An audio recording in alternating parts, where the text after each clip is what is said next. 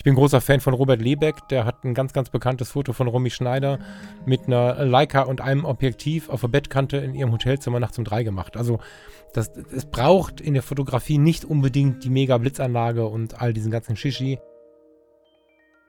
Das war ein Moment, wo mir die Fotografie massiv weitergeholfen hat. Ja, also gerade so diese Themen, Themen Burnout, Druck von der Gesellschaft, familiärer und gesellschaftlicher Druck. Was will ich wirklich? Eigene Befreiung Hallo und herzlich willkommen zu meinem Podcast Lehmanns Welt. Heute mit dem wunderbaren Falk Gustav Frasser. Falk ist als Förstersohn aufgewachsen und hat schon in seiner Kindheit die Fotografie für sich entdeckt und immer in seinem Leben behalten. Außerdem war er Kinder- und Jugendfreizeitleiter im CVJM, hat sein Fachabi im Bereich Soziales und Gesundheit gemacht. In seinem Anerkennungsjahr hat er im Flüchtlingsheim gearbeitet, war Azubi der Kinderkrankenpflege, hat als Sanitäter im Rettungsdienst gearbeitet, später dann auch in der Leitstelle, war in der Psychiatriepflege beschäftigt, war Teamleiter im Düsseldorfer Klinikum und dann das Burnout. Und nach seinem Burnout hat Falk beschlossen, sowohl im privaten als auch im beruflichen Umfeld nur noch Kreativität zuzulassen. So ist er heute Fotograf, hat einige sehr erfolgreiche Podcasts, ist Coach und setzt einige sehr, sehr spannende und kreative Projekte um. Und ganz allgemein ist Falk auch einfach ein wahnsinnig netter Typ, der wirklich Ahnung hat von dem, was er sagt. Und es macht mir immer wieder Spaß, ihm zuzuhören. Und deswegen freue ich mich jetzt sehr, ihn euch vorzustellen und wünsche euch ganz viel Spaß bei unserem Gespräch. Hallo lieber Falk, herzlich willkommen in meinem Podcast. Schön, dass du da bist. Ja, vielen Dank für die Einladung. Hallo lieber Alexander. Falk, bevor wir in die ganz vielen Themen, die ich so ein bisschen mir überlegt habe, reingehen, ähm, die allerwichtigste Frage vorweg. Wie geht's dir denn gerade im Moment in der aktuellen Zeit?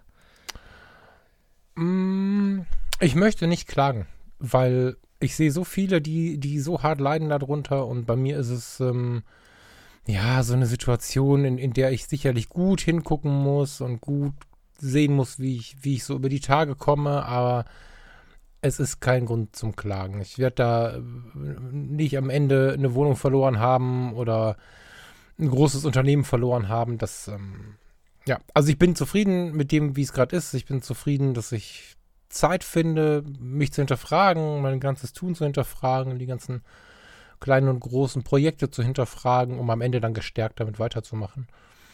Die laufen weiter. Ich habe viel Zeit für die Projekte. Das gab es so auch noch nie. Und wenn ich sehe, wie viel Kopfzerbrechen andere Kollegen haben, die äh, große Dinge laufen haben mit großem Invest, dann kann ich ganz froh sein, auf relativ kleiner Flamme gefahren zu sein. Heißt das so? Auf kleiner Flamme?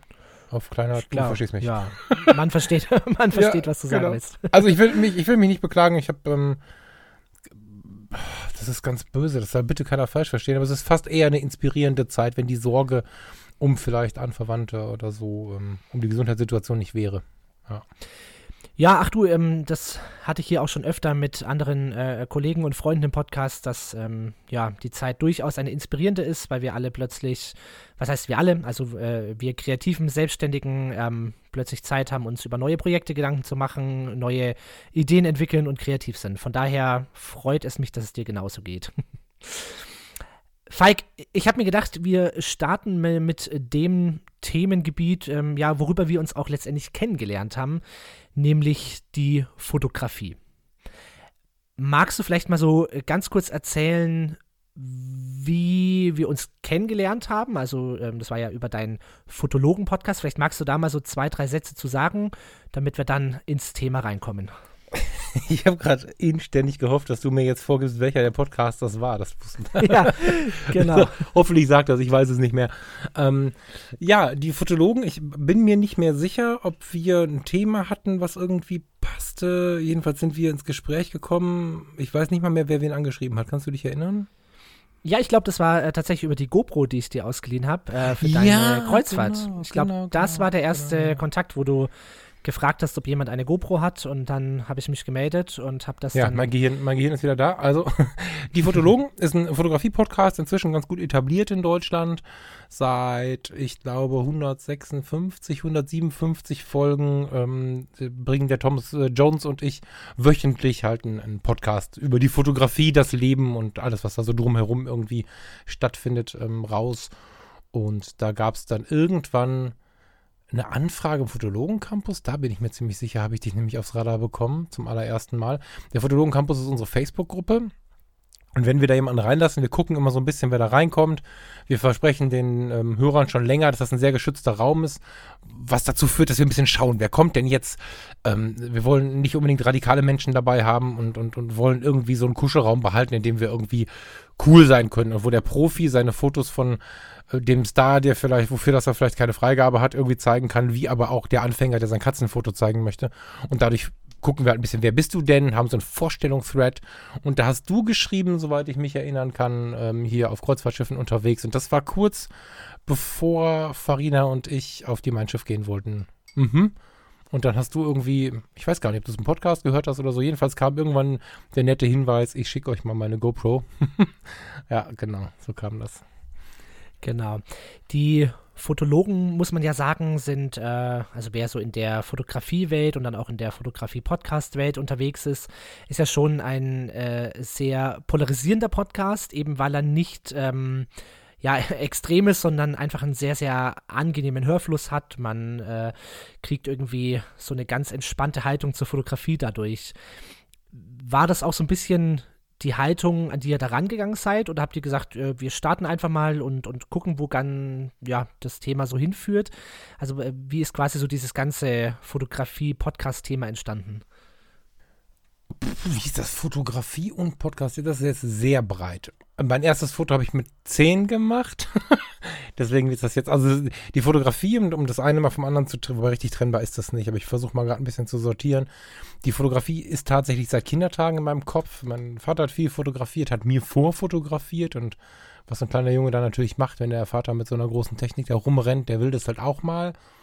Und so habe ich in Kindertagen schon die ersten Male mit der Spiegelreflex von ihm, damals natürlich noch analog fotografieren dürfen. Habe dann so durch die Jugend das Ding benutzt, um ja die ersten Liebeskummer und unerfüllten Lieben und diese Dinge irgendwie zu verpacken, Streitigkeiten, Eltern, Hausaufgaben, was auch immer da so Thema ist. Da bin ich dann nicht selten mit ähm, unserem damaligen Hund und der Kamera irgendwie in den Wald und so. Und die Fotografie ist immer schon so eine, so eine Leidenschaft. Ich glaube, ich habe mit, mit 20 schon gesagt, das ist nicht mein Hobby. Sag nicht, das ist mein Hobby, das ist meine Leidenschaft. Das war mir da schon wichtig. Und irgendwann so nach der Jahrtausendwende, mein Vater war verstorben, hatte ich die Kamera geerbt, habe ich das nochmal so ein bisschen professionalisiert schnell digitalisiert, weil da kam ja dann auch so diese Welle von analog auf digital. 2002 war das, glaube ich. Und kurze Zeit drauf, zwei, drei Jahre später, kamen so die ersten Hochzeitsanfragen. Neben meinem Job damals noch im Rettungsdienst, muss man sagen. Und dann habe ich das einige Jahre nebenbei auch professionell betrieben. So, also bis heute ist das so ein, so ein Mischwesen und ähm, was immer wieder so ein bisschen durchkommt, die Fotografie ist nicht, also ich bin da ein bisschen, ich weiß nicht, was du mit polarisieren meintest, vielleicht sowas, ich bin nicht der Meinung, dass ein Fotograf die ganze Zeit fotografiert. Ich habe auch Jahre gehabt, in denen ich mich um Ausstellungen gekümmert habe. Ich habe Jahre gehabt, in denen ich mich mehr ans Fotobuch und an den, an den Konsum irgendwie gehalten habe. Und ich habe Jahre gehabt, wo ich die Kamera jeden Tag in der Hand hatte.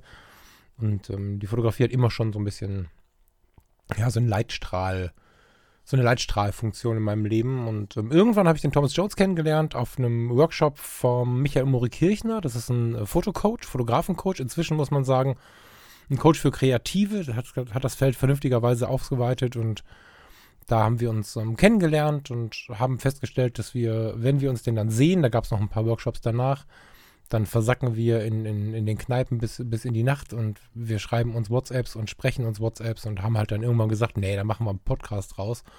Wenn wir so viel Kram reden, dann, dann muss das auch an die Welt raus. Und weil wir mit diesem Modus angefangen haben, diese WhatsApp-Audios quasi zum Thema zu machen, also die Themen, über die wir auch so sprechen, sind wir relativ schnell in einen Modus gekommen, der nicht nur von Blende und Zeit erzählt, der auch viel von dem dahinterstehenden Gefühl äh, erzählt, von dem, Gefühl des Fotografen, aber auch vielleicht des Fotografierten oder auch des Bildbetrachters. Wir haben auch schon Hassmails bekommen, weil wir die ersten 20 Minuten über unsere Hunde gesprochen haben oder weil, weil keine Ahnung, wir, also wir sind halt nicht die Fotologen, die ab Minute zwei den goldenen Schnitt besprechen, sondern wir nehmen die Fotografie ziemlich ganzheitlich, so, so mitten aus dem Leben gepackt. Und wenn du mit so einer Baggerschaufel ins Leben reingreifst, dann ist das wie bei, einer, bei einem gesunden Waldboden. Du kriegst halt nicht nur diesen einen Baumstumpf, den du haben möchtest, sondern drumherum ist noch ganz viel los. Und ja, das ist bei den Fotologen auch so.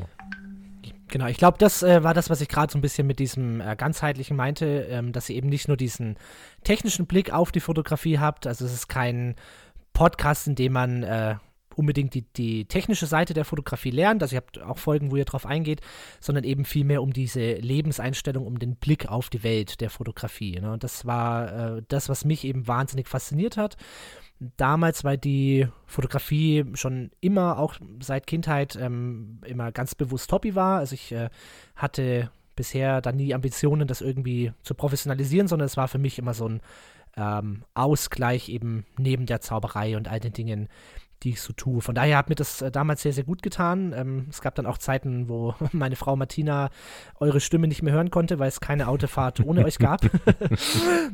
Und ähm, ja, aber das Spannende ist, dass sie trotzdem äh, auch die Themen sehr, sehr spannend fand, obwohl sie gar nicht, äh, ja, jetzt irgendwie in der Fotografie drinsteckt, sondern ähm, ja, einfach ihr ja auch sehr viel, wie du eben gerade mit dem Bild des Waldbodens so schön gesagt hast, äh, auch sehr, sehr weit über den Tellerrand der Fotografie hinausschaut. Hm, Falk, ich stelle jetzt meine Frage, die ist wahrscheinlich ein bisschen kompliziert äh, zu beantworten, aber vielleicht äh, versuchen ja, wir es mal. Was mag ich? Versuch mal. was ist denn, was ist denn für dich am Ende wirklich der Blick der Fotografie auf die Welt? Der Blick also, der äh, Fotografie. Ich glaube, die musst du genau. mir ein bisschen erklären, die Frage, weil, weil mhm. der, der Blick der Fotografie. Versuch mal genau. Also, genau, naja, also mir geht es so ein bisschen darum, ähm, so wie ich dich kennenlerne und so wie wir auch äh, sprechen und wir tauschen ja mittlerweile auch irgendwie viele WhatsApps aus, hast du so eine, so einen ganz, ähm, ganz geschulten Blick auf Dinge, die um dich rum passieren. Und da vermute ich einfach, dass es auch mit der Fotografie zusammenhängt, weil da geht es ja im Endeffekt auch darum, Momente intensiv zu sehen und sie einzufangen. Und das habe ich eben so ein bisschen bei dir das Gefühl, dass es nicht ähm, nur in der Fotografie, sondern allgemein in deinem Leben so ist, dass du ganz genau hinschaust, ganz genau zuhörst und Dinge ganz genau spürst. Verstehst mhm. du jetzt, wo ich so ein bisschen mit der Frage hin will? Hm.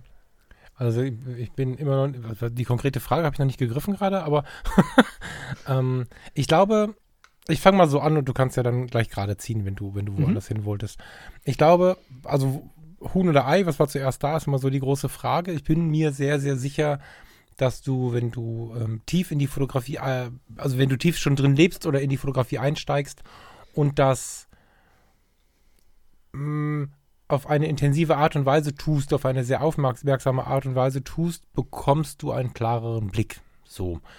Das, das glaube ich schon. Also du, du schaust durch diesen Sucher und wenn du nicht nur da durchguckst, erlernt es aufrufst, den goldenen Schnitt auswählst, Blendezeit abschätzt und ein technisches Foto schießt, sondern dich damit beschäftigst, ähm, was du da gerade siehst, wahrnimmst, was du, was du da gerade machst und ähm, ja, dann fängst du irgendwann an, auch ohne die Kamera in so einem Rahmen zu denken. Du schaust dir die Welt an, du findest andere Fotografien, du findest in deiner eigenen Stadt, ganz berühmt ist die Fußgängerzone.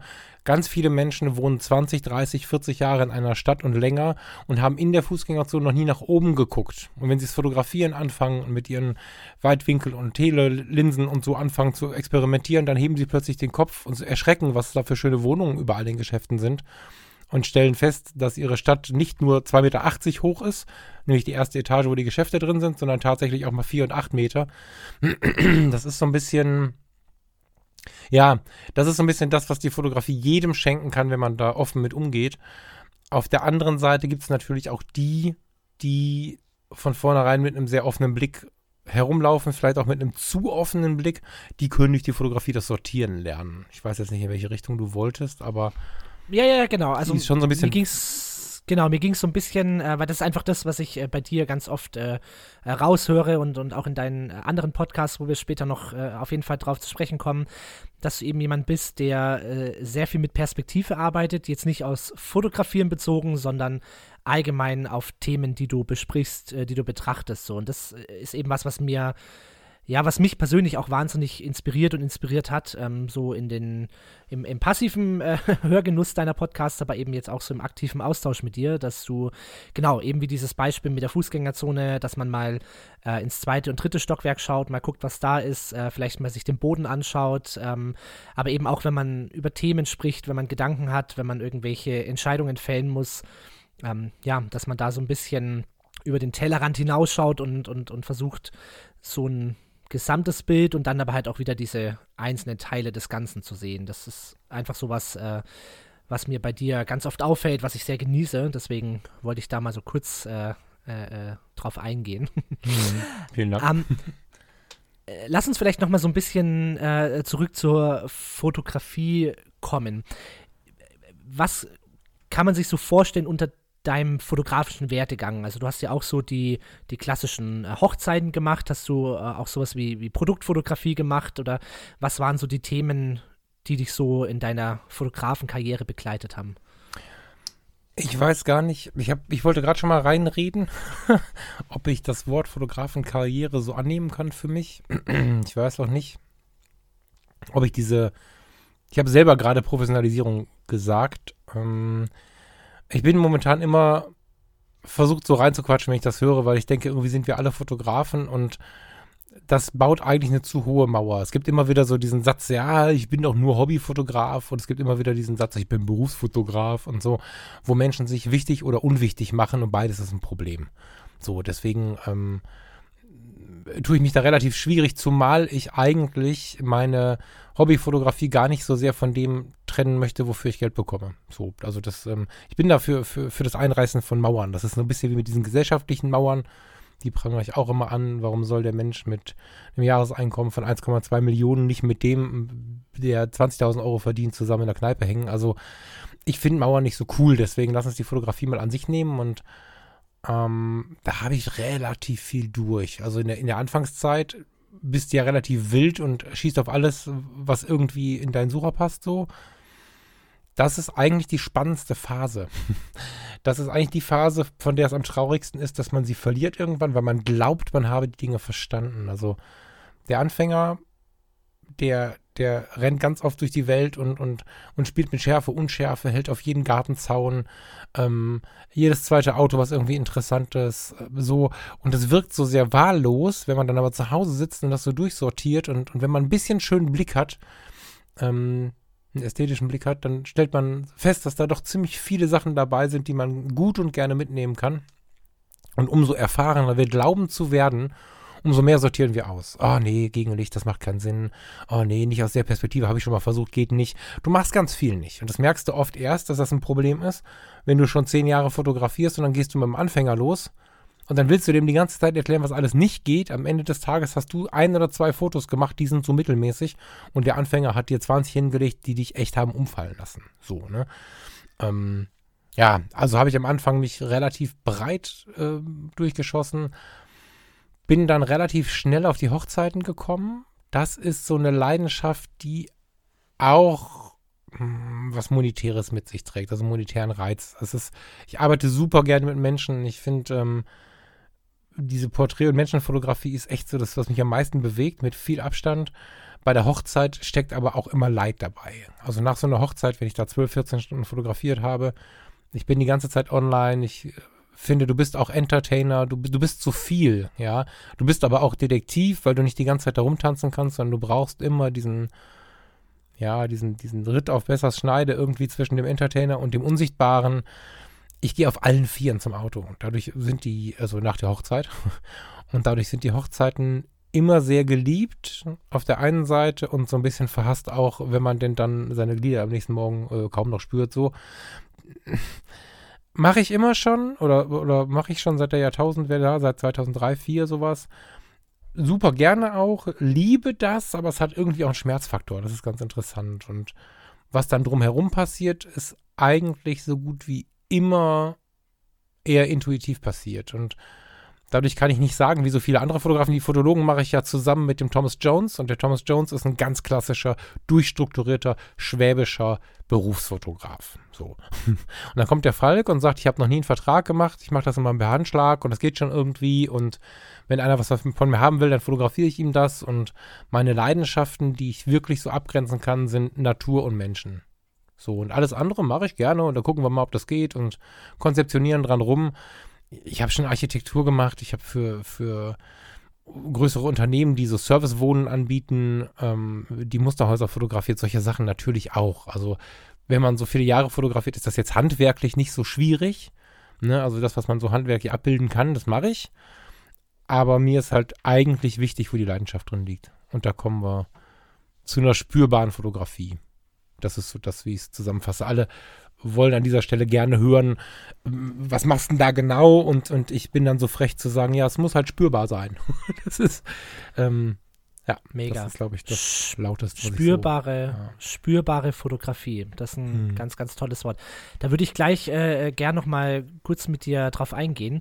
Ähm, weil du am Anfang so diese äh, Mauer äh, eingerissen hast, ähm, würde ich da noch mal äh, drauf eingehen wollen, weil das ist ja was, was ähm, so das Schöne an der jetzigen Zeit ist, dass ähm, eigentlich jeder ein Smartphone mit einer äh, guten bis sehr guten Kamera hat. Das heißt, ähm, mittlerweile ist ja jeder irgendwie Fotograf, ne, Fotografin. Und das, was du halt gerade gemeint hast, ist was, was mir ganz, ganz oft auffällt, was ich auch ähm, durch die Fotografie halt schon immer anders wahrgenommen habe, dass es oft halt nicht darum geht, das Foto zu machen, sondern darum geht, sich das Foto auch anzuschauen. Ja.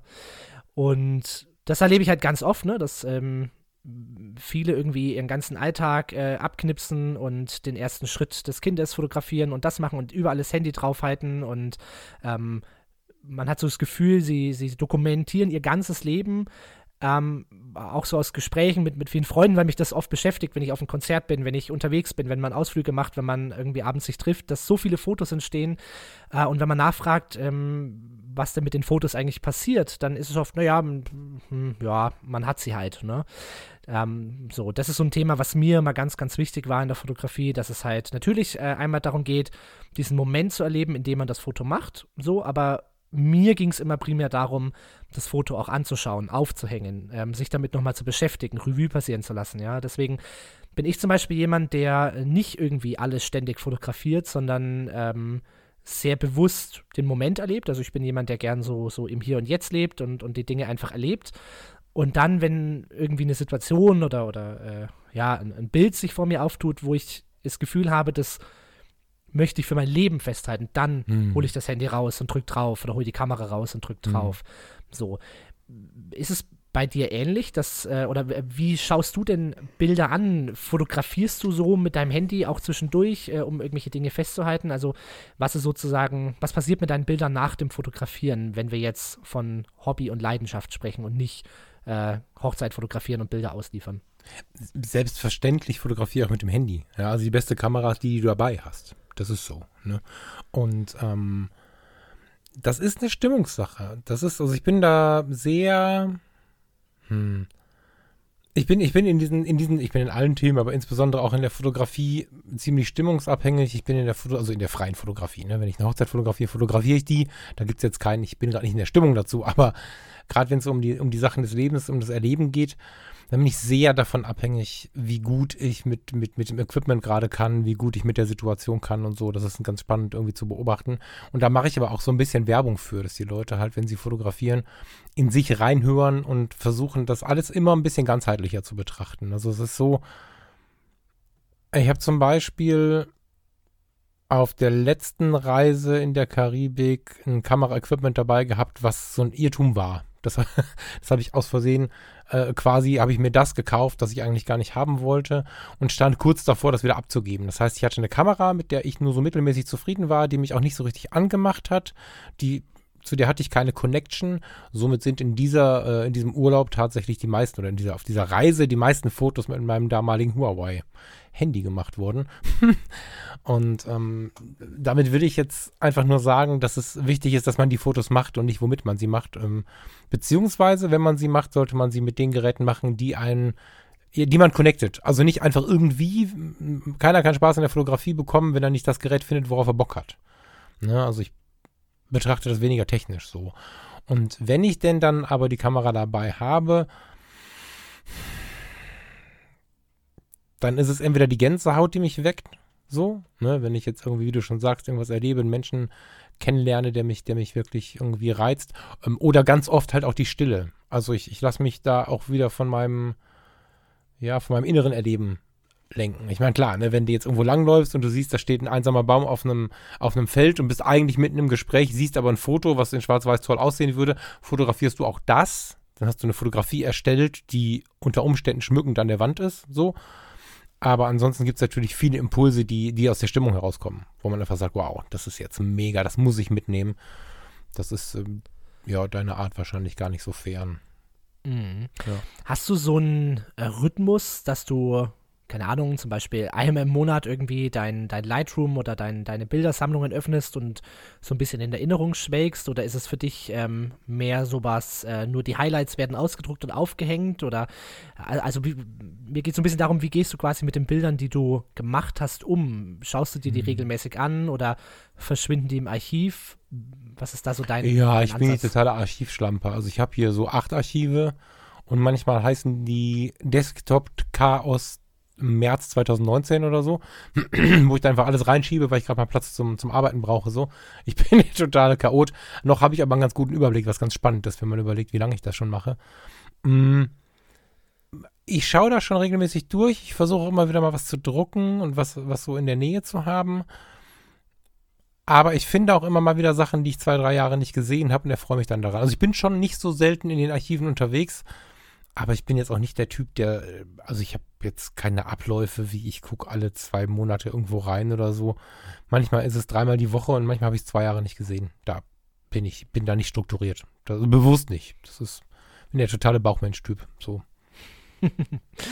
ja, also so geht es mir auch. Aber ich bin, also so, ich, das, äh, aber ich glaube, da ticken wir sehr ähnlich, dass es, äh, ja, halt auch einfach total schön ist, sich, äh, quasi über Bilder wieder an Momente zu erinnern. Ähm, jetzt hast du gerade dieses ganz tolle Wort ähm, spürbare Fotografie benutzt. Magst du da mal kurz was drüber erzählen, was denn für dich spürbare Fotografie ist? Hm.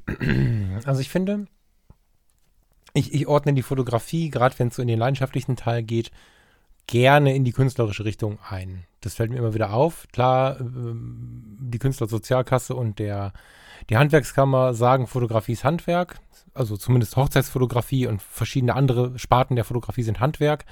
Es gibt ja bewusst auch den abgrenzenden Begriff der Fotokunst.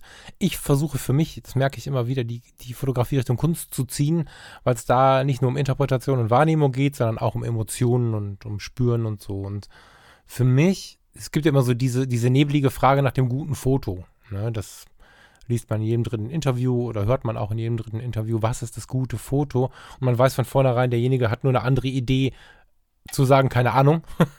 so, aber ich für mich umreiße das zumindest damit, dass ich ein Foto extrem gut finde, wenn es halt spürbar ist. Und ähm, wenn, ich, wenn was passiert, wenn du es anschaust. Also während du es fotografierst, idealerweise auch gerade bei der Menschenfotografie super wichtig, dass du dein Gegenüber so wahrnimmst einfach oder die Situation wahrnimmst, in der du dich befindest und auch wirklich all in gehst so. Aber auch bei der Betrachtung muss was passieren, ja. Ob das jetzt die totale Tristesse ist, in die du reingezogen wirst, so der leere Garagenhof oder sowas oder, oder eine große Wiese, auf der einfach nichts ist. Oder ob das ein total beeindruckendes Porträt ist, wo du das Gefühl hast, du kannst dem Menschen durch die Augen in die Seele gucken, so.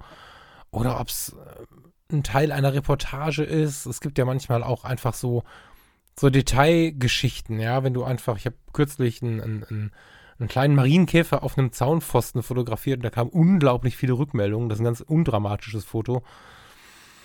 Ja, in der Fotografie muss was passieren.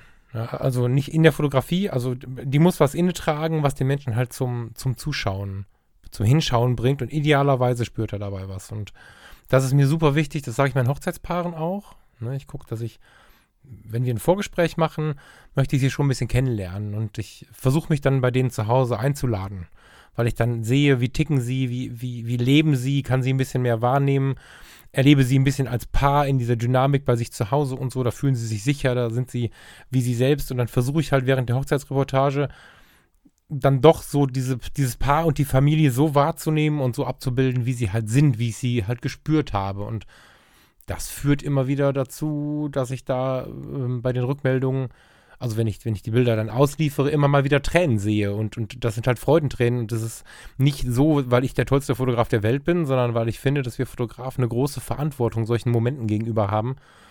Wenn wir die nicht spürbar ablichten und nur nach äh, dem goldenen Schnitt gucken, oder im schlimmsten Fall gucken wir nach gar nichts, weil wir gelernt haben, Hochzeitsfotos ist da, wo die sich küssen und drücken da einfach nur drauf, dann sind die halt nicht so spürbar. Ne? Und das gleiche gilt, Verzeihung, Das gleiche gilt bei der, bei der Arbeit mit dem, mit dem Menschen, mit dem einzelnen Menschen. So Porträt-Shootings, das Wort, das versuche ich mal zu vermeiden, das bashe ich immer so ein bisschen.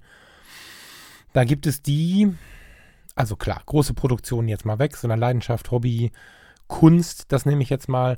Da gibt es die, die treffen sich mit ähm, einem Model oder mit jemandem, den sie vielleicht angesprochen haben oder aus dem Freundeskreis und bauen viel Technik auf und sagen, guck mal so, guck mal so, nimm mal die Finger an die Lippen, grins mal so, äh, bitte lächeln. Das das größte Irrtum der Fotografie, finde ich. Und es gibt die, und das ist halt wichtig und gut, dass es die gibt, die hingehen, Zeit verbringen, wissen wollen, wer ist mein Gegenüber, sich selbst auch öffnen und vorstellen und dann am Ende im Gespräch langsam, gemeinsam vielleicht sogar, wenn es kein Klarkonzept gibt, was irgendwie Vertrag, also was, was irgendwie in einem Auftrag steht oder so, gemeinsam halt die Bilder entwickeln, die sie machen. Dann kommst du halt dahin, dass deine Fotos in deinem Portfolio nicht immer die Menschen zeigen in den gleichen Posen, sondern dass du einfach ganz viele verschiedene Menschen kennenlernst, wenn du durch dieses Portfolio klickst und ja, da halt wirklich so eine, so eine innige Beschäftigung mit den Menschen. Das ist mir mhm. wichtig. Ja, das ist das Spannende, was äh, ich auch jetzt so durch die Zauberei ähm, schon immer irgendwie gemerkt habe. Ich nehme jetzt trotzdem mal das von dir verpönte Wort äh, Shooting im Mund, mhm. ähm, weil ich natürlich schon ganz, ganz oft auch äh, auf der anderen Seite der Kamera stand, nämlich vor der Kamera. Einfach weil ich äh, neue Pressefotos, neue Fotos für die Homepage etc., für Plakate und sowas gebraucht habe. Ähm, und ich habe da schon echt viele Fotografen und Fotografinnen äh, besucht und solche Shootings eben gemacht. Und ähm, das Spannende ist, dass Ne, es, äh, ich habe äh, Shootings gehabt, da äh, bin ich hingefahren, es war ein riesen Set aufgebaut, dann ähm, hat die gesagt, ja, was hast du denn so dabei? Dann habe ich da so ein paar Requisiten in der Hand gehabt, irgendwie eine, eine, eine Karte, dann manchmal haben wir die Karte noch angezündet, wenn es ganz fancy werden sollte, so. Äh, ich habe irgendwie dreimal gelächelt und dann waren das zwar technisch äh, äh coole Fotos, aber sie waren eben nicht spürbar.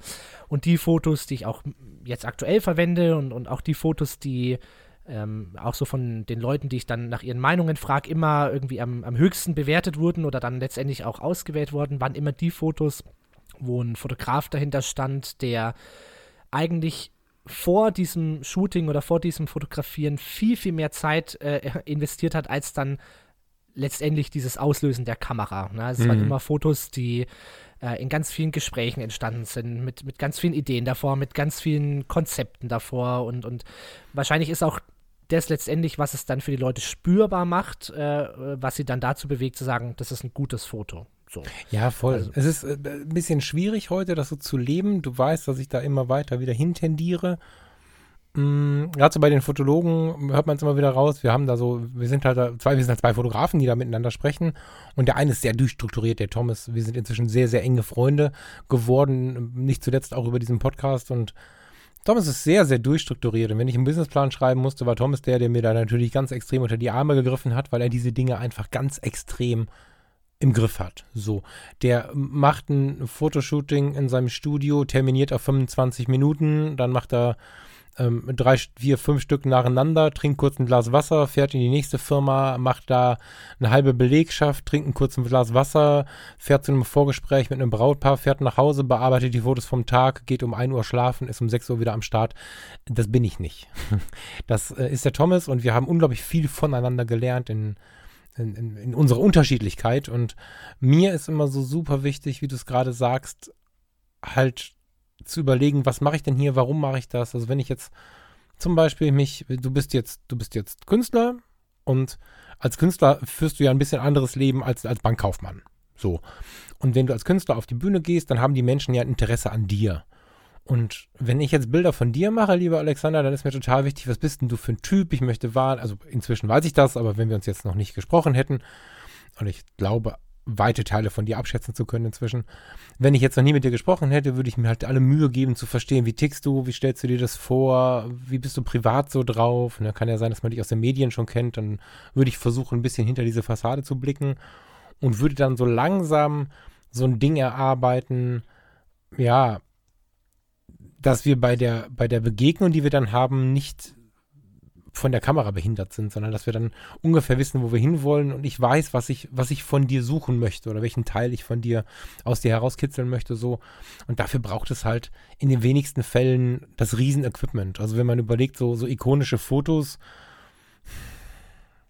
Ich bin großer Fan von Robert Lebeck, der hat ein ganz, ganz bekanntes Foto von Romy Schneider mit einer Leica und einem Objektiv auf der Bettkante in ihrem Hotelzimmer nachts um drei gemacht. Also das, es braucht in der Fotografie nicht unbedingt die mega Blitzanlage und all diesen ganzen Shishi.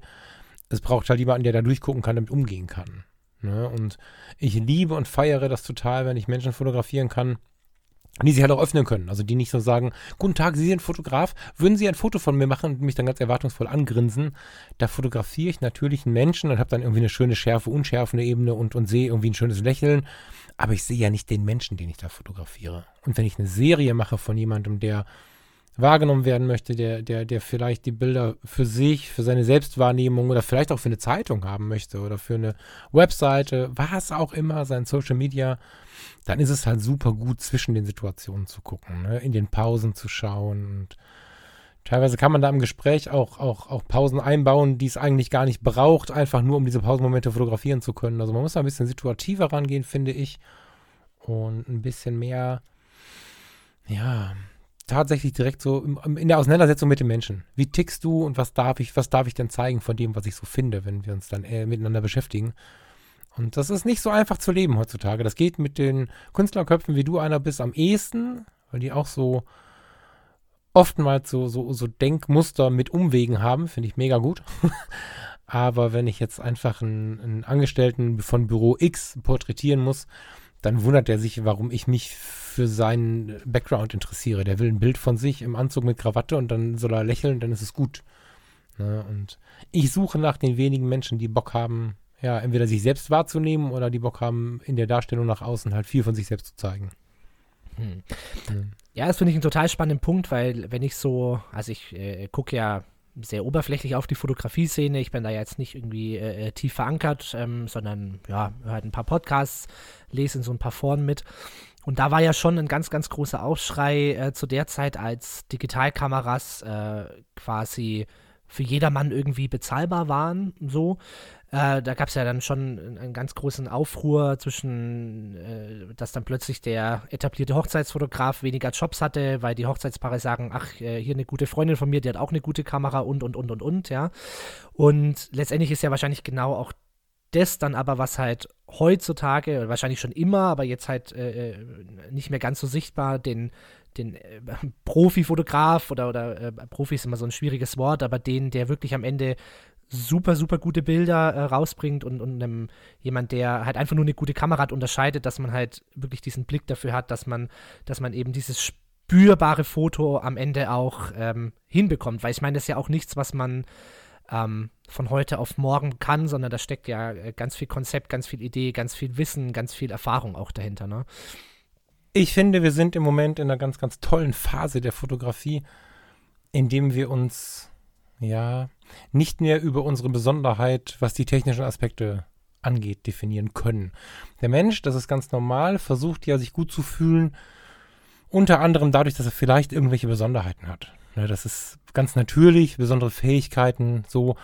Und in, der, in den Geburtsjahren der Fotografie, da warst du ein Held, wenn du eine Fotografie erstellen konntest. Da gab es noch nicht viel Gerede vom goldenen Schnitt oder so, von irgendwelchen Bildgestaltungen. Da warst du der Held, wenn du, wenn du ein Foto auslösen konntest, wenn du vorher den Film richtig einlegen konntest, wenn es schon einen Film gab. Es waren manchmal zwischendurch früher Glasplatten und so. Und wenn du in der Lage warst, das Ganze zu entwickeln und irgendwem dieses meist dann noch schwarz-weiße Abbild der Welt hinzuhalten, da warst du ein Held. Dann wurde das Ganze ein bisschen beweglicher. Dann waren so die Menschen mit ihren Kameras in Ländern unterwegs, die wir damals noch gar nicht bereisen konnten. In unentdeckten Welten aus der, aus der hiesigen Sicht. Und da warst du ein Held, weil du Fotos aus dieser Zeit mitbringen konntest. Die unterscheiden sich auch ganz massiv von den Fotos heute, weil sie unter ganz anderen Aspekten halt gemacht worden sind. Und so haben wir uns immer, ja, wir waren immer schon was Besonderes, wenn wir Fotografen waren. Und das ist auch so ein bisschen bis heute in diesem Spirit drin geblieben, in dieser Außenbetrachtung. Aber es wird immer schwieriger, sich über die Technik zu definieren. Und das finde ich persönlich super. also während du vor wenigen Jahren noch ein geiler Fotograf warst, wenn du eine geile Kamera hattest, ist es heute so, dass du mit jeder 350 Euro Kamera von Saturn ein richtig geiles Porträt machen kannst. Also wer für 350 Euro eine Spiegelreflexkamera kauft und für 80 Euro ein 50 mm Objektiv, dem erkläre ich in zehn Minuten, wie er ein schön aussehendes Porträt macht, was das Technische angeht. Schärfe, Unschärfe und solche Geschichten. Wir kommen also inzwischen dahin, wo die Malerei schon länger ist. Früher, wenn du Farben erzeugen konntest und die an die Höhlenwand malen konntest oder später, wenn du wusstest, wo du eine Leinwand herbekamst, warst du schon der Held.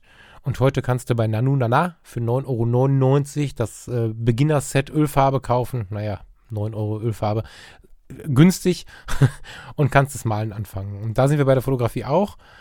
Die geile Technik hat im Prinzip fast jeder schnell in der Hand. Ja, eine Spiegelreflexkamera EOS 30, 40D, die ich vor ein paar Jahren hatte, kriegst du inzwischen für 100 Euro gebraucht. Da machst du geile Fotos mit, wenn du möchtest.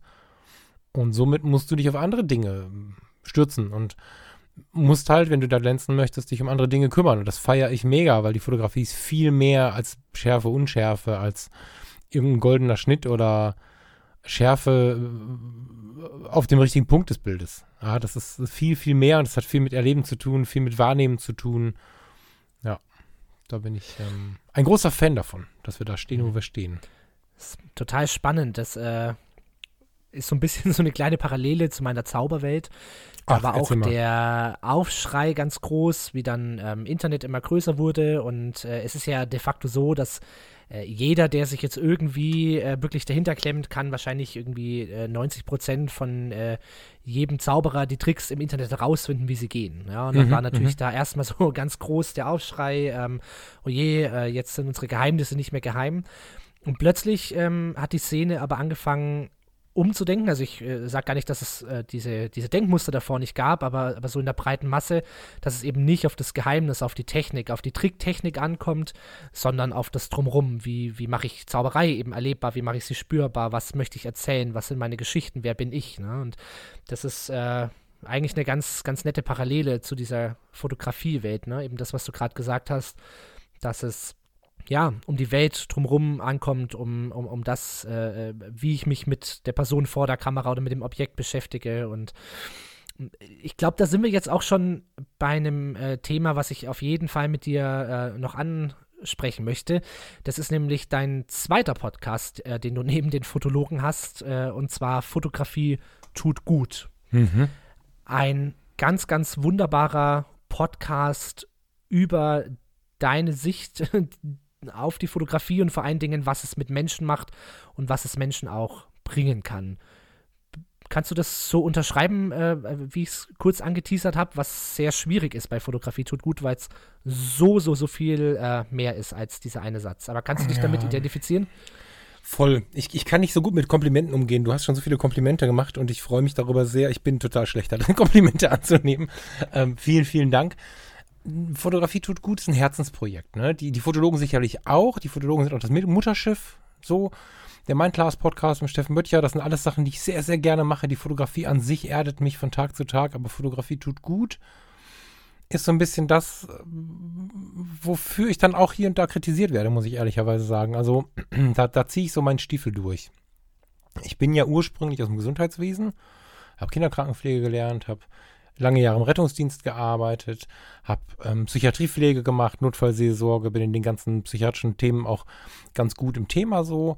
Und ja, habe dann irgendwann immer mehr, gerade so als ich dann in die Öffentlichkeit gegangen bin mit den Fotologen und so, auch schon mal so einen Seitenhieb gekommen. Also wir haben unglaublich viele tolle Hörer bloß nicht falsch verstehen, aber es ist ja so, wenn dann eine Kritik kommt, sind tausend Applaus, äh, also tausend Applaudierende sind äh, nicht so stark wie einer, der kritisiert äh, in einer ungerechten oder lauten Form. Und ähm, meine etwas weiche Sicht auf die Fotografie, meine, meine Sicht auf, äh, das kann dir gut tun, ähm, das kann dir weiterhelfen, du kannst mit der Fotografie ja, deine eigene Welt wirklich, also deine, dein, deinen eigenen Blick auf die Welt sehr, sehr stark erweitern. Du kannst fokussieren, du kannst zu dir finden. Da gibt es unzählige Möglichkeiten, wo die Fotografie dir gut tun kann. Das ist halt das, was ich bei Fotografie gut wirklich stark durchziehe. Also während ähm, das bei den Fotologen immer schon auch ein Randthema war und auch bleibt, ist es bei Fotografie tut gut die Hauptrolle. Nämlich die Frage, was, was ist der Punkt, wo die Fotografie dir gut tut? Oder wo ja, ich versuche das von zwei Seiten zu beleuchten. Also ich, ich beleuchte von der einen Seite, wie kann ich die Fotografie besser machen, indem ich solche Themen behandle, indem ich jetzt nicht im Wald stehe und sage Wald, Baum, Foto, sondern wahrnehme, wo bin ich, was rieche ich gerade, von wo kommt das Licht, von wo kommt der Wind. Auch wenn ich den auf dem Foto nicht sehe und es geht mir auch nicht um Bewegungsunschärfe, ist es dennoch meiner Meinung nach total wichtig, wo bin ich gerade. Vielleicht sogar zu wissen, was ist in diesem Wald mal passiert. Also sehr in der Situation zu sein, ist sehr, sehr hilfreich für eine bessere Art der Fotografie, weil du einfach in, in Nuancen viel, viel, viel aufmerksamer bist. Andersrum ist der Impact aufs Leben durch die Fotografie halt auch riesig. Ne, was, ich hab, ähm, bin aus dem, aus dem Gesundheitswesen ausgestiegen mit den Worten, ich kann sie nicht mehr sterben sehen. Und habe da irgendwo auf Texel in den Dünen gekniet und habe mit Tränen eben diesen einen Satz gesagt und habe gesagt, ich gehe da einfach nie wieder hin. das ist eine lange Geschichte, die ist jetzt so vielleicht im intensivsten so kurz zusammengefasst. Und ja, das war, das war ein Moment, wo mir die Fotografie massiv weitergeholfen hat. Ja, also gerade so diese Themen, Themen Burnout, Druck von der Gesellschaft, familiärer und gesellschaftlicher Druck. Was will ich wirklich? Eigene Befreiung, der Blick auf das Ich, sich selbst wahrnehmen, wer bin ich? Bin ich der Typ im Poloshirt oder, oder brauche ich doch irgendwie was anderes, um es mal an Klamotten festzumachen? Da könnte ich jetzt eine Stunde weiterreden. All das lässt sich mit der Fotografie super gut aufschlüsseln. Und ähm, deswegen habe ich Fotografie to angefangen und gerade jetzt, das ist so einer der Gründe, warum ich in diesem Lockdown auch, ja, inspiriert bin davon. Gerade jetzt ist es halt so, dass, dass ich wirklich viel Zeit hatte, das Ding so gerade zu ziehen, dass es wöchentlich rauskommt und dass ich halt wöchentlich Nachrichten mitbringe. Manchmal ganz strukturiert. Manchmal sage ich, okay, heute möchte ich unbedingt darüber sprechen, wie du deinen Fokus wiederfindest, wenn du ihn verloren hast. Ähm, und manchmal äh, nehme ich ein Aufnahmegerät in die Hand und, und fahre mit dem Hörer irgendwie raus in die Welt und spreche dann über das, was mir begegnet. Ja, ist ein Herzensding. Lässt sich, du merkst, ich, bin, ich rede und rede, ich könnte noch zwei Stunden weiter reden, das lässt sich jetzt schwer zusammenfassen. Ne? Da geht es halt um das also, Leben und die Fotografie. So. Äh, genau, also das kann ich als äh, regelmäßiger Konsument dieses Podcasts auch sagen. Es lässt sich ganz, ganz schwer in Worte fassen. Man muss es einfach mal äh, erleben. Das hören viele Fotografen. Das ist vielleicht ganz interessant. Also äh, bei den genau. Fotologen haben wir es genauso. Ähm, noch intensiver bei Fotografie tut gut. Es hören viele, viele Nicht-Fotografen zu. Und es passiert auch immer mal wieder, dass Menschen so ein bisschen davon inspiriert mit der Fotografie anfangen. Das ist was, was mich mega ehrt. Also da bin ich sehr, sehr mhm. glücklich drüber, dass der, ja, dass das so ist. Ich freue mich über jeden, der gar nicht fotografieren kann, der da zuhört. Das ist richtig, ein richtiges Kompliment.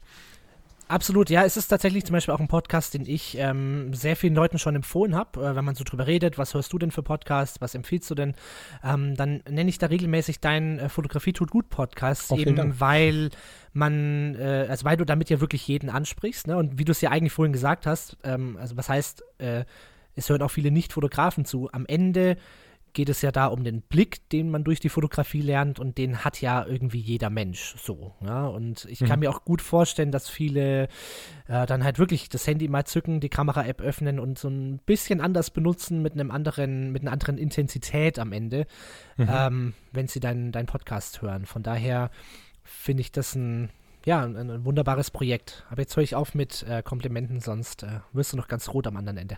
ja, bin ich ähm, so verbunden mit deinem äh, Fotografie tut gut äh, Projekt ist ja bei dir auch das Thema Coach sein, andere Menschen coachen, Coaching im Allgemeinen äh, äh, immer präsent und entwickelt sich ja gerade auch.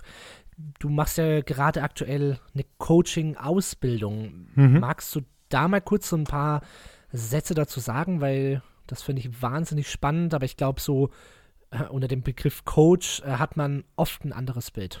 Hm. also, ich bin äh, diese, dieses große Interesse an der, an der Psychologie an sich, das ist so im Dienst gewachsen ne, mit der Zeit. Also ich fand immer schon, ich fand immer schon spannend, wie ticken Menschen, auch als Jugendlicher schon, wenn ich mit meinem Freund Markus irgendwie mit zwölf, zehn, keine Ahnung, zum Flughafen Düsseldorf gefahren. Das ist ein, ein Tagesticket Preisstufe A entfernt hier, zehn Minuten. Und dann haben wir uns einfach da hingesetzt und Menschen beobachtet, hatten irgendwie eine Capri-Sonne am Hals und, und haben dann halt da gesessen und Leute beobachtet und hatten dann eine schöne Zeit. Finde ich immer schon spannend und im Dienst war es natürlich so, ich meine, in der Psychiatriepflege hast du nun mal auch so therapeutische Aufgaben. Ne? Das macht ja nicht alles nur der Psychologe oder der Psychiater, sondern da gibt es durchaus auch Aufgaben, die die Pflege dann übernimmt. Da musst du dich weiterbilden. Ich habe vorher im Rettungsdienst mich schon sehr um die psychiatrischen Notfälle und auch die Weiterbildung darum gekümmert. Ähm, ich hatte mich um die Seelsorge ganz intensiv gekümmert, habe Jahrzehnte, wollte ich sagen, das stimmt nicht, jahrelang Jugendfreizeiten geleitet und so. Und da ist so ein Gesamtkonstrukt entstanden, was einfach ein reges Interesse und so ein, ja, so ein Bündel so ein, so ein Mischbündel aus Erfahrungen und, und Weiterbildung und so irgendwie mitgebracht hat. Und daraus ist sicherlich auch übrigens mit dem Anteil auch Patient zu sein. Ne? Also auch ich war im Burnout, auch ich habe da schwer drunter gelitten und musste mich da rauskämpfen. Und spätestens da, als ich dann von Podcasts quasi profitiert habe, gerade in der Zeit ist dann der Wunsch entstanden, da ein bisschen was zurückzugeben, wenn ich denn da fit genug für bin. Und ja, so hat Fotografie tut gut, aber auch die Fotologen, muss man ganz ehrlich, also auch da steckt, steckt schon so ein bisschen, so ein bisschen die Vermittlung von solchen Themen mit drin und das hat ja jetzt schon so was Coachendes. Und ähm, ich habe einfach gesagt, natürlich kann ich einfach mit diesem Bündel, was ich jetzt schon habe, in, die, in so eine beratende Funktion gehen.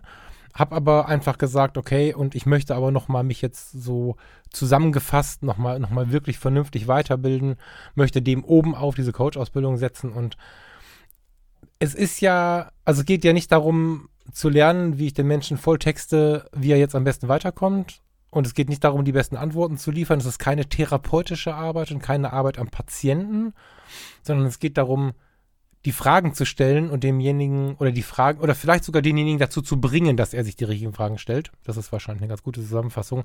Und nicht darum, eine Antwort zu liefern, eine, eine Arbeitsanweisung zu liefern, was man jetzt ändern muss sondern es geht darum, das zu erarbeiten mit demjenigen zusammen. Und wir reden nicht von, von Erkrankungen. Ne? Der Coach wird ja schnell als Leitpädagoge oder, also nicht Leit im Sinne von Leitung, sondern wie die Cola Leit, ne?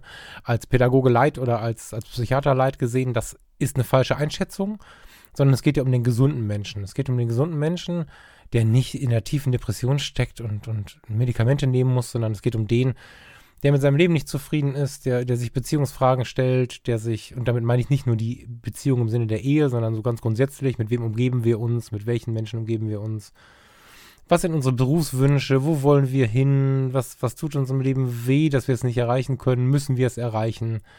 Ja, was ich im Prinzip alles gerade schon zur Fotografie tut gut so gesagt habe, das passt halt ins Coaching. Ne? Deswegen sind meine, meine Fotoaufträge haben oft auch schon, schon länger so ein, so ein Beiboot. Also es kommen nicht selten Menschen zu mir, die dann sagen, pass auf, ich möchte so Porträtfotos mit so Zeit verbringen. Du sagst ja immer, du machst keine Shootings, du machst so Zeit verbringen, so nenne ich das. Und ähm, dann, dann machen wir was aus und dann fotografiere ich sie und, und versuche ihnen so ein bisschen den Spiegel vorzuhalten. Im Gespräch wie aber auch in der Fotografie. Dass wir also wirklich versuchen, eine gewisse Tiefe zu erreichen, wo sie sich vielleicht sehen können. Und das Ganze jetzt noch zu erweitern, indem man tatsächlich in, in, in wirklichen Coaching-Anteil geht, finde ich unglaublich spannend.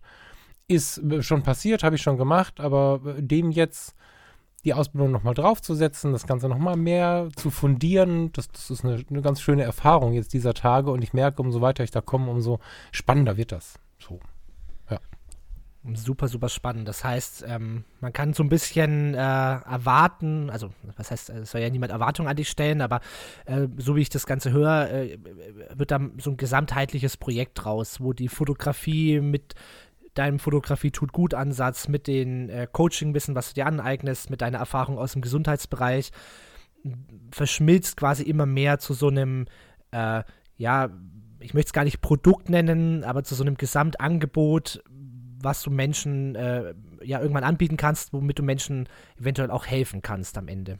Ja, ja, ja. Also im weitesten Sinne ist das ja jetzt schon so ein bisschen mein Ansehen und es ist ja alles ein Weg. Also ich äh, setze mir schon lange keine Ziele mehr, außer vielleicht so ein ganz obergeordnetes Ziel von Zufriedenheit oder so.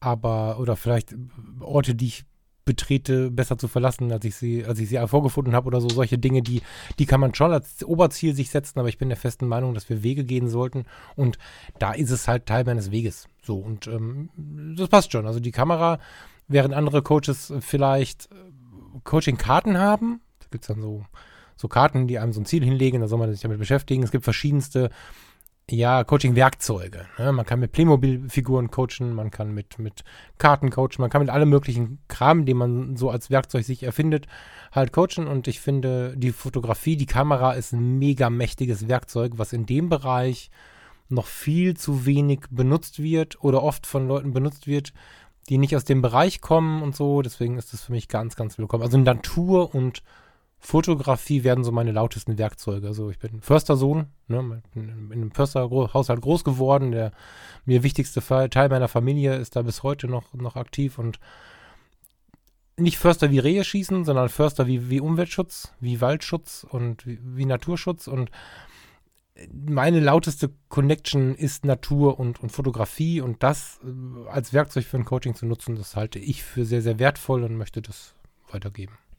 Super spannend. Ja, und es ist vor allen Dingen ein Werkzeug, was ähm, erstmal jeder kennt und dann aber trotzdem wieder neu entdecken kann. Ne? Also wenn ich äh, so Dinge höre wie Coaching-Karten, irgendwelche äh, Puppen, mit denen man dann irgendwelche Situationen nachstellt, da ähm, äh, spüre ich richtig, wie sich in mir drin irgendwas äh, verschränkt, ähm, einfach weil ich dazu keinen Bezug habe, aber ähm, ich denke, also was heißt, ich denke, davon kann man ja erstmal ausgehen, dass jeder Mensch schon mal ein Foto gemacht hat, jeder Mensch schon mal ein Foto betrachtet hat, ähm, sich vielleicht über ein Foto schon mal an irgendwas erinnert hat, irgendeine Emotion gespürt hat und ähm, von daher ein sehr naheliegendes, aber am Ende ein sehr, sehr mächtiges Tool, um dann auch in so Fragestellungen reinzugehen. Ne? Ja, weißt du, was mir wichtig ist? Ähm, ich persönlich kann jetzt auch ähm, gut und entspannt mit Reggae-Musik auf dem Autoradio aufs nächste Hippie-Festival fahren, da eine geile Zeit haben. So, dass ich bin sehr, sehr offen, was, was Menschen und Bereiche angeht und so.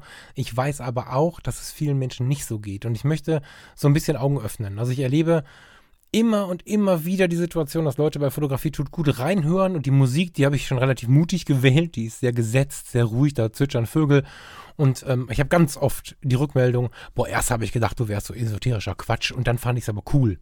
Und ich versuche diesen, ja, die, die, das ist auch wieder ein Ritt auf Messerschneide. Ja? Ich versuche die Menschen zu öffnen, dass sie doch sich ein bisschen mehr erlauben als bisher, in den Spiegel schauen. Da sind ganz viele Sachen, die wir uns oft auch verboten haben, so. Auf der einen Seite und auf der anderen Seite versuche ich das aber in einem Bereich zu halten, wo die Leute keine Angst vor haben müssen. Ne? So dass ich nicht zu sehr in das Meditative gehe. Wenn ich meine, ich möchte, müsste Tai Chi machen, irgendwo bei Sonnenaufgang auf irgendeinem Berg, dann kann ich das für mich machen und die mir Gleichgesinnten können das mitmachen. Das muss ich aber nicht jedem aufdrücken. So. Und ich versuche da was, was zu schaffen, wo halt jeder mitmachen kann. Ja, es ist, guck mal, dieses, dieses Wort Coaching, diese, diese ganzen Geschichten, Meditation ist vielleicht ein ganz gutes Beispiel. Vor zehn Jahren naja, vor 20 Jahren warst du per se ein Spinner, wenn du sowas gemacht hast. Und wir haben ja zum Glück schon eine Situation, wo da viel mehr geht und wo uns die Wissenschaft auch immer mehr hilft. Ne? Also dieses Thema Waldbaden. ne? vor, vor wenigen Jahren sind äh, die Leute noch ausgerastet, wenn jemand so ein Wort in den Mund genommen hat. Und heute haben wir messbare Blutwertveränderungen nach einem halben Tag im Wald. Weil die Stoffe, die, die, die Botenstoffe der Pflanzen mit den Botenstoffen des Menschen interagieren. Das ist messbar und nachweisbar und nicht irgendeine Geschichte. Und du kannst nach einem Tag im Wald oder nach einem halben Tag im Wald am Blutbild sehen, dass sich Dinge ins Positive verändert haben. Du kannst lesen, warum. Ich will jetzt nicht zu sehr medizinisch werden. Nach einer Woche im Wald ist es von einem Blinden zu sehen, wenn du nachher dir die Werte vergleichst. Und ähm, ja, ich äh, genieße das halt, sowas auf der einen Seite zu pitchen. Ne? Wenn du jetzt äh, jemanden da hast, der für sowas eigentlich nicht empfänglich ist, ist es super schön, jemandem zu vermitteln, okay, pass auf, das hier, das darfst du dir erlauben, da kannst du mit umgehen. Und auf der anderen Seite aber den halt auch abzuholen. Spannenderweise sind, sind 70 Prozent der Hörer, sowohl bei den Fotologen, aber auch bei Fotografie tut gut, Männer. Da habe ich gar nicht mit gerechnet, weil ich halt so viel von solchen Wohlfühlthemen spreche, davon spreche, sich zu spüren, sich wahrzunehmen. Ich gehe sehr viel in solche Persönlichkeitsentwicklungsthemen und so.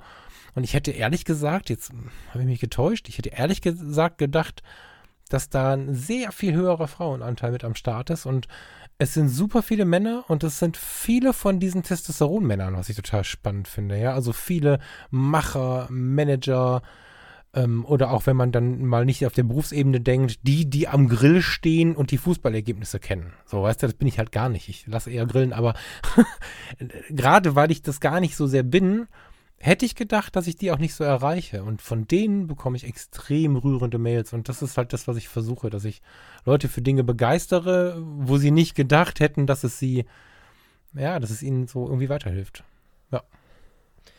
Super, super schön, dass man sieht, ähm, ich sage immer so ganz gern, dass äh, so äh, äh, Esoterik so ein bisschen alltagstauglich wird.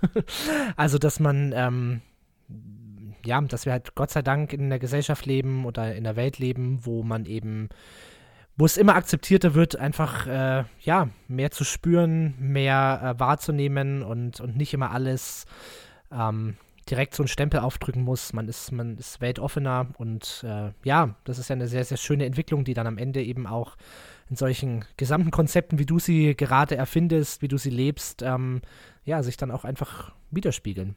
Lass uns da vielleicht kurz, kurz drauf gehen. Ähm, danke für die Vorlage, weil das ist total toll, wenn wir da einen Satz drüber reden können. Esoterik ist ja der große Vorwurf, den man schnell bekommt, wenn man sich mit diesen Sachen beschäftigt. Und eigentlich ist es schlimm, dass es ein Vorwurf ist oder wie ein Vorwurf klingt, weil wenn wir mal Scharlatane und Betrüger und Leute, die Steine für 400 Euro verkaufen, weil sie Krebs wegmachen, ne, wenn wir die mal ausklammern, ähm, dann ist Esoterik ja nichts weiter als die Lehre von der inneren Mitte. Ja, und, und nicht im Sinne des Egoismus, sondern wenn du, wenn du wirklich zufrieden mit dir bist, oder naja, was heißt wirklich zufrieden? Auch das ist ein Weg. Wenn du, wenn du möglichst, für den Moment möglichst zufrieden mit dir bist, hast du auch alle Energie, um anderen zu helfen, um dich selber, Resilienz ist da so ein Thema, um dich selber aus einer Situation heraus zu manövrieren. Und dafür brauchst du eine gute innere Mitte. Mehr ist Esoterik eigentlich nicht. Und dann kommen irgendwelche Deppen, die, ja, auf der einen Seite vielleicht, weil sie glauben wollen, wie soll man sagen, weil sie, weil sie auftreten, wie sie es gerne hätten, so, ähm, das Ganze so ein bisschen extremisieren oder weil sie einfach viel Geld damit verdienen wollen. Und leider, leider, leider ist das der Blick, den die meisten Leute auf solche Themen haben. Ja, irgendwie Astro TV und, und irgendwelche Leute, die irgendwas vorhersagen und so viel Geld dafür nehmen. Das ist leider oft der Blick auf dieses ganze Thema, aber eigentlich ist es nicht mehr und nicht weniger als Persönlichkeitsentwicklung. Super schön. Falk, mit Blick auf die Uhr, ich äh, sag immer, ich äh, würde diesen Podcast, dieses Gespräch gerne in den Hafen zurücksegeln. ähm, Sehr schönes Bild. Ich, ja, verbindet uns ja auch so ein bisschen, weil wir ja. beide dem Schiff und dem Meer sehr verbunden sind. Ja. Ähm, ich würde zum Abschluss ähm, dich einfach einladen, ähm, vielleicht noch so ein Moment, eine Geschichte, ein Erlebnis äh, so aus deiner Fotografiewelt, äh, wie wir jetzt gespürt haben, die ja ähm, nicht nur den reinen Fotoapparat beinhaltet, äh, äh, zu erzählen. Also irgendwas, was du erlebt hast, was ganz schön war, ganz traurig war, sehr emotional war, sehr rührend war. Ähm, ich bin mir sicher, dass du da sehr, sehr viele solche Momente schon erlebt hast. Aber gibt es einen, den du an der Stelle gerne teilen würdest? Boah, da kommt er mit ohne Vorbereitung. Pass auf. Ähm, mm, wir können eine Denkpause könnte, auch rausschneiden. Hm, na, wir müssen da nichts rausschneiden, alles gut. Ja, ich hatte jetzt kurz die, die Fotografie oder die fotografische Beleitung, Be Beleitung einer Beerdigung im Kopf, aber damit möchte ich nicht hier rausgehen. Wer das interessiert, das findet äh, sich in der Episode 13 der Fotologen, aber das möchte ich, das ist, der, das ist das falsche Thema, um hier rauszugehen. Vielleicht so ein so ein bisschen zum, zum Thema, man sollte Situationen annehmen, dann können sie auch schön werden, auch wenn es irgendwie keine guten Vorzeichen hat. Ähm, ich hatte, ich habe eine ganze Zeit lang viel Bühnenfotografie gemacht. Passt ja vielleicht auch so ein bisschen hier in den Podcast rein. Also ich habe super gerne Leute auf so kleinen Bühnen fotografiert. Ich hatte einen Zugang zu einem kleinen Club hier in Rating, maximal 150 Leute. Und der war vor Jahren, 2000, lass mich überlegen, vier oder fünf, mal als Tipp für deutsche Underground-Clubs im Rolling Stones Magazine. So. Daraufhin kamen dann auch ein bisschen bekanntere Menschen, unter anderem Karl Verheyen von Supertramp. So. Und an dem Abend hatte ich dann die Ehre, als der Fotograf da zu sein und da äh, Supertramp auf der Bühne zu fotografieren. Ganz kleiner Club, also ganz intime Situation auch. Und ich bin mit dem, mit dem Inhaber von diesem Club sehr, sehr dicke und ein war Karl war schon hinter, hinter den Kulissen, war schon irgendwie Backstage und ich habe irgendwie an, Bühnen, an der Bühnenkante so gestanden und habe irgendwie Objektiv gewechselt und dann brachte Tom mir ein Cuba Libre. Genau. Das war so unser, ich wünsche uns einen schönen Abend. Ich habe da öfter fotografiert. Und diesen Cuba Libre habe ich dann angenommen, mich darüber gefreut und den kompletten 05er, 04er Cuba Libre in meine offene Kamera gekippt. Also das Objektiv war ab, da kann man so auf den Sensor gucken und dann habe ich das da rein versenkt. Damit war diese Kamera natürlich Geschichte. Die war Schrott, die konnte ich wegschmeißen danach. Und hatte keine Kamera. Und hatte im Auto aber eine Pentax MX, das ist eine analoge Kamera. 20 Jahre alt, Film drin, noch 15 Fotos. so, analog. Und äh, konnte nicht durchs Fenster schauen, also die hat nicht so ein Fenster, wie man das von, von neueren Kameras kennt. Ich wusste nicht mehr, ob Farbe oder bunt oder was da drin ist. Und dann kam Karl Verheyen. Also hatte ich irgendwie zwei Minuten zum Auto zu rennen, habe diese alte Pentax mit ihrem 50mm Objektiv geholt Und habe dann mit diesen 15 Fotos diesen Abend fotografiert. Und ich hätte jetzt die Möglichkeit gehabt, auszurasten, zu weinen, mich zu ärgern, was auch immer zu tun. Ähm, und das war irgendwie, ich habe mich dagegen entschieden, weil das hätte nicht zu nichts geführt. Ich habe natürlich kurz überlegt, wo könnte ich mir kurz eine Kamera besorgen, aber da gab es nicht die Option, die in den nächsten Minuten irgendwie funktioniert hätte. Also habe ich die analoge genommen und habe versucht, wirklich die Momente so zu treffen. Das ist, ich, wer jetzt fotografiert und weiß, analoge Kamera, da war der Belichtungsmesser, da war noch die Batterie leer. Also ich musste wirklich einschätzen, wie das Licht ist. So und bei Bühnenlicht ist das ja auch irgendwie so eine Sache. Da hast du vorne einen Spot, der ist hell, alles andere ist dunkel. Lange Rede, kurzer Sinn. Ich habe an dem Abend irgendwie vier Fotos gemacht. So. Äh, manueller Fokus, die waren noch lange nicht alle scharf. Also ich habe alle Fotos gemacht, aber vier gute Fotos haben es dann überlebt am Ende oder haben es dann geschafft. Ähm, am Ende äh, zeigbar zu sein. Und ich hatte einen der schönsten Abende überhaupt, weil ich einfach so konzentriert durch diese Kamera gucken musste die ganze Zeit und mich so sehr mit diesem Künstler beschäftigen musste und so tief in der Musik. Also ich war zwischendurch so tief in der Musik, dass ich fast das Fotografieren vergessen hätte. Und ja, das ist, war für mich ein echt leitendes Erlebnis, weil ich mir selber da quasi durch diese Entscheidung beigebracht habe, nicht hysterisch zu werden, wenn es mal nicht so läuft. Und dann das Beste daraus zu machen. Und das war ein geiler Abend. Es war ein richtig, richtig geiler Abend. Das Foto hängt bis heute im Club. Alles gut. Wow, was für eine schöne Geschichte. Mega. Falk. Habe ich nicht erzählt, hat das Leben erzählt. das ist nicht meine. Aber trotzdem eine super, super, super schöne Geschichte, die ähm, ja viele Erkenntnisse zulässt. Falk, vielen, vielen Dank für deine Zeit, für deine Geschichten, für deine Ansichten, für deinen Blick auf die Welt. Ähm, hat mir wie immer Riesenfreude gemacht, mit dir zu sprechen. Vielen Dank, Und mir auch. ich freue mich schon auf alles, was in Zukunft noch kommt. ja, wir haben da ein bisschen was in der Pipeline. Ich bin sehr gespannt, wann wir darüber reden dürfen. äh, kurze Entschuldigung an den Hörer, der ein bisschen empört ist. Äh, ich habe meine beiden Hunde haben den ganzen die ganze, das ganze Gespräch über hier Party gemacht. Ich bin gespannt, wie laut das ist bei dir im Hintergrund. Müssen wir hören gleich. Ja, ein bisschen Atmo ist doch gut. Sehr gut. Vielen Dank für die Einladung, lieber Alexander. Sehr gerne. Bis ganz bald, mein Lieber. Tschüss. Bis dahin. Ciao.